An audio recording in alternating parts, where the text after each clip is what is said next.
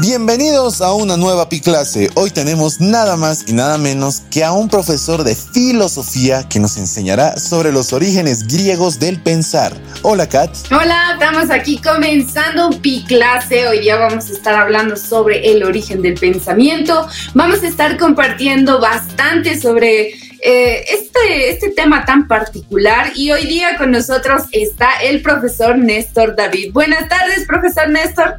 Buenas tardes, ¿cómo están? Mi clase, es un gusto estar con ustedes, de verdad un placer eh, que compartamos este momento y un poquito de filosofía. Muy bien, nos parece muy bien compartir este espacio, este lugar tan importante que es el Piclase, porque nosotros nos llevamos la escuela a la casa y seguimos aprendiendo un montón de información, un montón de contenido que es importante para los saberes generales que necesitamos dentro del colegio, dentro de la casa, en la sociedad. Así que no te despegues de esta transmisión. Hoy día vamos a estar hablando sobre la importancia del origen del pensamiento. Y bueno, también vamos a recibir a Priscila. Hola Priscila, ¿cómo estás? Hola Pica. Hola, ¿qué tal Priscila? Qué bueno que nos acompañes y bueno, también dar la bienvenida a todas las personas que ya están conectadas en la transmisión. Nos están saludando desde el Facebook, desde el YouTube. Hay muchas personas que están aquí eh, para compartir esta, este, esta piclase el, el día de hoy. Bueno, profe Néstor, cuando usted quiera. Muchas gracias. Pues bienvenida Priscila a esta clase y a todos los que nos están siguiendo por Facebook. Muchas gracias. Seguramente desde ahí van a poder hacer sus preguntas. Priscila, te digo de antemano, también a ti, querida Katy, cualquier momento me interrumpen porque esto es filosofía. En la filosofía necesitamos interrumpir, necesitamos preguntar, porque saben que para la filosofía es más importante preguntar que las respuestas. Las respuestas no tendrían sentido si no hay preguntas. ¿Qué ¿qué responderíamos, no ve? Por eso la filosofía es muy, muy importante en ese sentido. A veces, a veces, a veces, muchas veces nosotros, sobre todo los que somos mayorcitos, nos hemos olvidado de preguntarnos muchas cosas. Preguntamos otras cosas, pero dejamos de preguntar a veces de cosas esenciales, de cosas que de repente desde que somos niños a veces nos preguntamos, ¿no es cierto? Y ahí es interesantísimo la filosofía porque decimos desde niños, de acuerdo muy bien, ¿no? ¿Y mamá por qué esto? ¿Y mamá por qué aquello? ¿Y mamá por qué esto? Papá, ¿por qué pasa esto? ¿Y por qué caen los, los rayos? ¿Y las nubes por qué se mueven? De cosas muy sencillitas, pero también muy importantes. Y hoy vamos a ver sobre eso, porque los filósofos a los que hoy vamos a compartir hablaban de la naturaleza, hablaban del cosmos, los presocráticos. ¿Por qué se llaman presocráticos? Porque están antes de Sócrates. Después de Sócrates, la filosofía continúa hasta el día de hoy, pero antes de eso, se preguntaban sobre el cosmos y el cosmos significa naturaleza. Entonces, preguntarnos sobre la naturaleza es preguntarnos sobre lo que nos rodea, la lluvia, el aire, el fuego, la tierra, lo primero que el ser humano pues eh, tiene en contacto, ¿ok? Entonces vamos a arrancar sobre este sentido. ¿Se entiende, no ve? Los presocráticos. Pero para entrar a estos presocráticos, quisiera por favor compartirles también que, qué significa. Hay que saber un poquito para esto, para entendernos qué significa filosofía, ¿no? Filosofía, filosofía significa amor a la sabiduría. Pero voy a poner ese amor entre comillas, ¿ya? Se, se ve, ¿no? Amor a la sabiduría. ¿Por qué he puesto amor a la sabiduría con respecto a la filosofía? Este es el término básico que le damos a lo, que es la filosofía. La filosofía sí ama la sabiduría, pero no es cualquier tipo de amor. No es un amor, digamos, eh, podemos decir así, de como cuando amamos a nuestros papás, no lo es, no es un amor como cuando amamos alguna cosa que nos han regalado, no en Navidad, yo qué sé, no lo es, eh, eh, es un amor un poquito más apasionado, vamos a decirlo así. ¿Qué quiere decir esto? ¿Qué quiere decir que es un amor apasionado? Es un tipo de amor de los filósofos, en realidad, el mismo Sócrates, ¿no es cierto? Nos menciona que es un amor, eh, le llaman un amor eros, ¿ya? Viene de erótico, ¿ya? ¿Por qué es un amor eros? Porque es un amor como el enamoramiento, cuando somos nosotros adolescentes, nos enamoramos, ¿no es cierto? Y a veces apasionadamente pensamos que va a ser el amor de nuestra vida y yo qué sé, ¿no ve? Entonces el filósofo se enamora de la sabiduría. O sea, yo como filósofo amo la sabiduría, me encanta saber algo más. Pero ¿cuál es el problema más increíble? A pesar de que es una pasión esto, sea, es una pasión para el filósofo. Lo que pasa que para nuestros amigos filósofos, y esto es eh, lo decepcionante, no es decepcionante, sino que lo que a veces pasa es que la sabiduría, vamos a ponerlo aquí, se escapa se escapa la sabiduría. O sea, la sabiduría, lo que pasa es que eh, yo sé algo y tengo que saber siempre más. Quiero conocer siempre más. Es como cuando se acuerdan, alguna vez ustedes han intentado ir la pila, ¿cómo se llama? Al río alguna vez y han levantado agüita, ¿no ve? Así lo han tenido en el, ¿cómo se llama? En la mano y tratamos de contenerlo, ¿no ve? Que no se vaya ni una gota, lo voy a llevar hasta, no sé, y de repente la agüita se fue. Y luego estamos así de, ¿por qué no lo puedo sostener toda esa agua? Así es la sabiduría, se nos escapa, ¿ya? Pero no por esto el filósofo no deja de buscar la sabiduría, la persigue, se apasiona por ello, le encanta la sabiduría, ¿ya? Por eso, uno de los elementos importantes para la filosofía, ¿no es cierto? Es el conócete a ti mismo. Y esto es lo que vamos a ir aprendiendo. dice, es hora de irnos a un descanso, el primero de la clase de hoy, pero enseguida regresamos con más clases.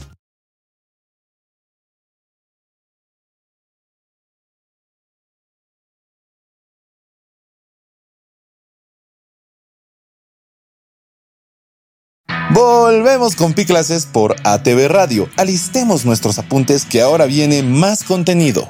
¿Yo quién soy? Por ejemplo, si me preguntara, soy todo lo que me rodea, las cosas, mis triunfos, mis fracasos y todo eso. Y los filósofos, los presocráticos, ahora vamos a los presocráticos propiamente, van a ver que es facilito y bien bonito. A mí me encantan los presocráticos. ¿ah? Los presocráticos se preguntan por de dónde viene todo lo que existe. ¿Alguna vez se han preguntado? ¿Alguna vez nos preguntamos de dónde viene todo lo que existe? Todo lo que está en este universo, todo lo que está en este mundo, al menos lo que está en este mundo, algunas cosas que podemos ver, ¿de dónde viene? Entonces, ahí aparece un gran filósofo, ya es un capísimo, se llamaba Tales de Mileto. Les recuerdo a estas alturas de que estamos hablando de, los, de la filosofía griega, ¿no? Em, alguna vez algún estudiante me había dicho, pero Néstor, ¿por qué hablamos tanto de ellos? ¿Acaso nosotros no tenemos filósofos? Sí, los tenemos. Todas las culturas tienen filósofos, porque filosofar quiere decir vertir criterios, filosofar quiere decir tener pensamiento, y todas las culturas la tienen. Pero nosotros abocamos a los presocráticos, a los leos, porque es un pensamiento universal. ¿No es cierto? Nos, pues nuestra constitución en muchos de los países, el nuestro incluyendo, está basado, por ejemplo, eh, en parte en, lo que ellos pues habían denominado la democracia, por ejemplo, ¿no? desde los griegos. Y por eso los estudiamos también en todo el planeta, por si acaso, no es que sea un privilegio solamente nuestro. Y Tales de Mileto había hecho una cosa re interesante. A ver, alcanzo por acá.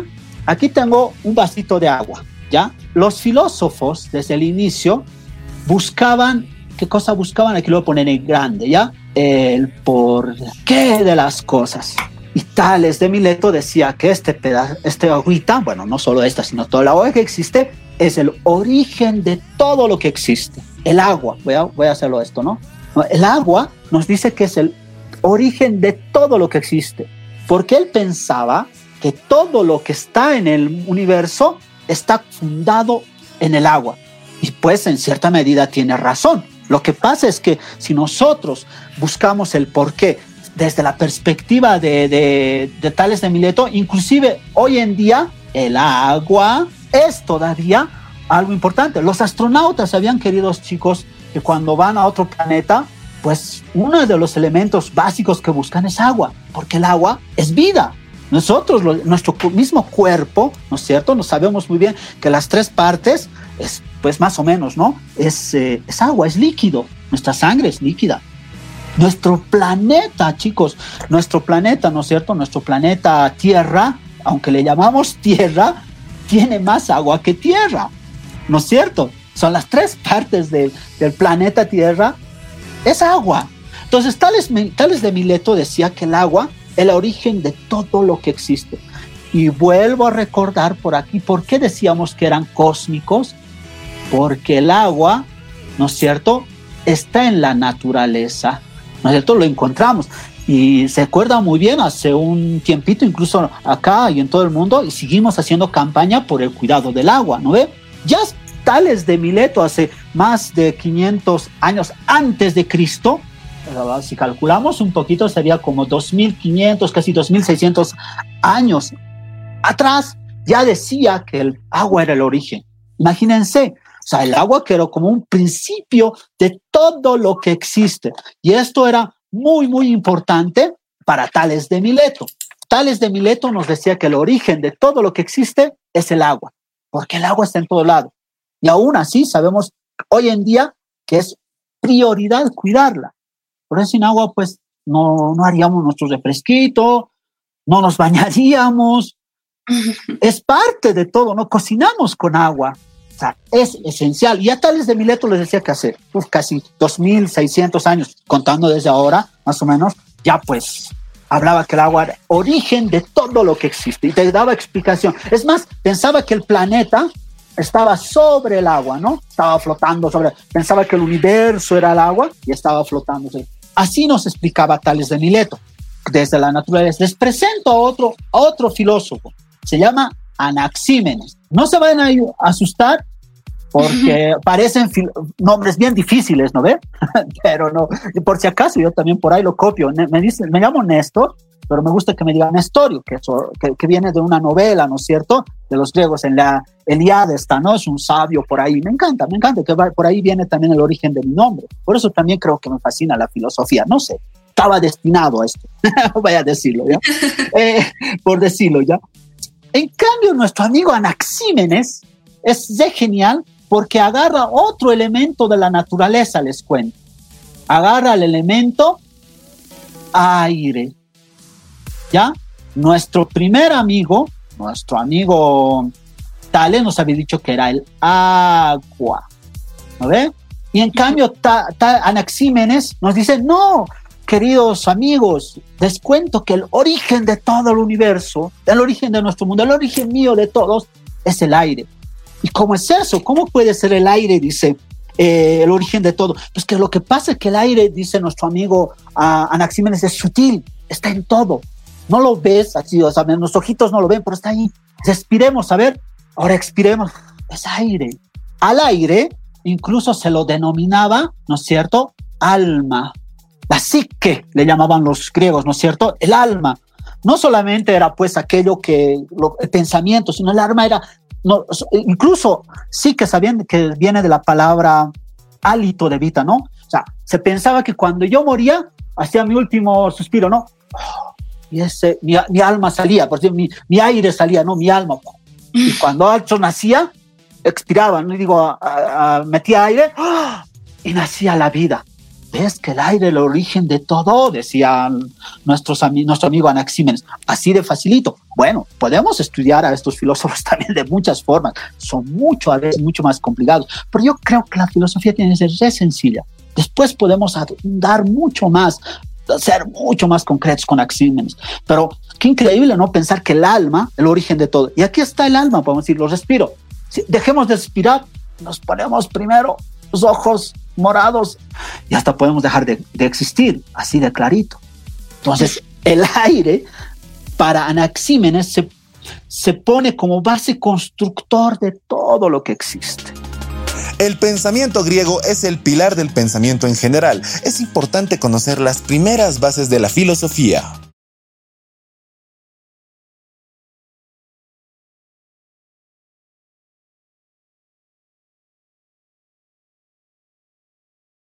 ¿Están listos y listas para continuar con nuestras clases de los orígenes del pensamiento? Pues vamos con el profe.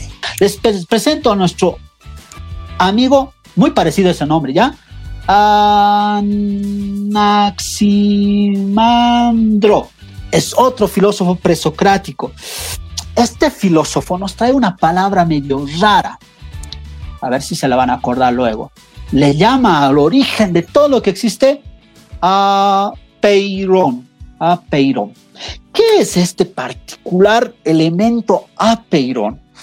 Primero va a decir eh, si estamos hablando de los presocráticos, estamos hablando de, cosmo, de los cosmos, es decir, tienen que ser elementos que existen, elementos que podemos ver, que podemos tocar si queremos, ¿no? o por lo menos intuir. El aire se puede, ¿no?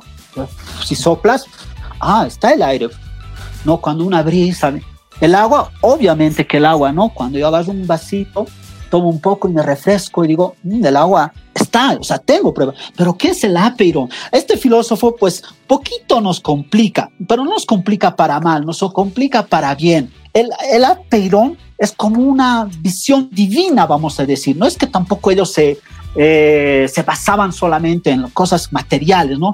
Nos decían también que este espacio es como una idea, digamos, de un absoluto. A ver, hace no muchos años alguien habló del origen del universo, ¿se acuerda muy bien? ¿No es cierto? El origen universo como el, ¿cómo se llama? El, el Big Bang, algo así es, el apeno, ¿no? Es algo que construye, pero también es algo que destruye, ¿ya? El aferón es el origen de todo lo que existe no tiene forma, por eso se da una perspectiva digo, futurista también, podemos decir, eh, no tiene forma porque es como algo divino, en concepto eh, Dios no tiene forma. Entonces, por lo tanto, es algo que destruye, quiere decir que nace y crece a partir del aferón todo lo que existe. En otras palabras, el agua, el aire, la tierra, el fuego, son los cuatro elementos que hacen que todo esto exista, pero también se destruya, porque todos estos elementos se conjuncionan y hacen que las cosas sean. Si imaginamos un poquito, él nos va a decir, como para, para ponernos a nuestra en nuestro tiempo, digamos, es como el Big Bang explota y se construye todo el universo que está en expansión, que se, que se dice también en teoría que en algún momento eso va a regresar, ¿no? Y otra vez, y otra vez va a regresar. Pero esto es un proceso, pues, eh, por millones y millones de años. Para que vean los presocráticos, por eso me encantan estos, porque pensábamos, a veces pensamos los, las personas que todo lo que ya, ya hay, ya se dijo. Cierto, se dijo, pero a veces pensamos que también hay muchas cosas que no, esto es nuevo. No, ya habían hablado, ya nuestros maestros presocráticos ya nos estaban dando intuiciones, solamente que había que recordar, lo mismo pasa con nuestros ancestros, ¿no es cierto? Aquí en Bolivia sobre todo, ¿no? A veces pensamos saberlo todo de la naturaleza, a veces pensamos saberlo todo sobre el conocimiento. Y nuestros abuelos siempre nos están dando las mejores lecciones. Y esto es una realidad. A ver, pasamos un poquito más porque les tengo un par de filósofos más, porque luego ya vamos a pasar a la ronda de preguntas, ¿ya? Eh, eh, aquí es bien Aquí dos filósofos más que les presento a Pitágoras. Pitágoras. ¿Sabían quién era Pitágoras? Pitágoras es el padre de la matemática, ¿ya? Es el padre de la música. ¡Wow! Esto es increíble. Kiki, ¿Pero qué hacía este Pitágoras para ser el capísimo de la, de la matemática? Porque el principio que nos dice, o sea, todo lo que existe, nos va a decir Pitágoras, en el universo es gracias al número. Pero igual que nuestro amigo Anaximandro nos va a decir, a ver, si yo preguntara, y si ustedes tienen las preguntas ahí, ¿no es cierto? Imaginemos, ¿me pueden mostrar el número así concretamente? Es un poquito complicado, ¿no? O sea, puedo escribir, aquí no, pero la pizarra puedo escribir, ¿no? Sí, Néstor, pero aquí está el número uno, y aquí está el dos, y aquí está el tres, y así nos vamos hasta el infinito, Néstor, pues el número existe. No, esos son los símbolos que hacemos para representar a los números, pero no puedo mostrarte el número, ¿no ve? Mira, así como los sentimientos propiamente a veces, ¿no ve?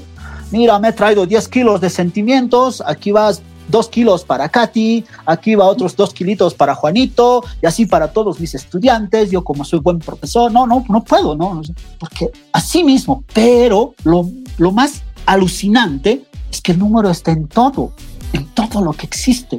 Chicos, yo tengo una estatura, tengo una anchura, tengo una pancita que me dice que soy un poquito más voluminoso, tengo una... Eh, todo es medible.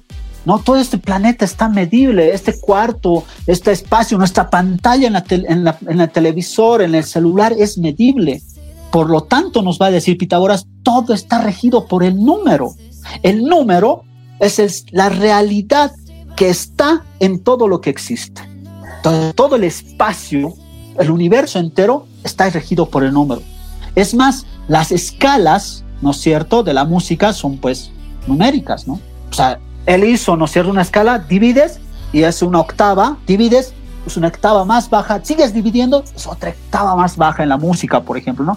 La matemática lo vamos a encontrar en todos los lados, en todos lados. Y hay que amarla, la matemática, porque a veces también nos dan cierto miedito, ¿no? Me acuerdo muy bien de, ahora es que es un poquito menos, ¿no? En colegio nos decían, oh, la matemática es tan difícil, no, es imposible. No, la matemática está en todo, está en cuánto comemos, en cuánto ejercicio debemos hacer. El ejercicio, por ejemplo, es bueno, pero los extremos son malos. Entonces medimos las cosas, el tiempo, ¿no? Medimos el tiempo, qué hora es, cuánto tiempo falta, cuánto tiempo el número lo vamos a encontrar. Inclusive a veces decimos, no, cuánto te amo, cuánto te quiero. El número básicamente está en todo. Por eso para Pitágoras pero va a ser el número, la matemática, lo más genial en este mundo. Y lo es así. Yo amo la matemática en ese sentido, ¿no? como filósofo mucho más todavía. Es espectacular. Ahora los números tienen simbolismos, por ejemplo, ¿no? Voy a, para, para un poquito recordarle a nuestro amigo Pitágoras, ¿no? Por ejemplo, el número uno, es esto, es el inicio, es el principio de todo. Si yo hago aquí otro número, otro número uno, ¿qué, tengo, qué obtengo? Obtengo una línea, tengo otro número. A este otro número lo puedo llamar dos. Tengo una línea. Puedo, puedo hacer otro número, otro número más acá, ¿no? Y otro acá. Y así voy construyendo formas. No quiero hacerle otro punto aquí, quiero hacerle otro y así voy construyendo. Y así está construido el universo entero.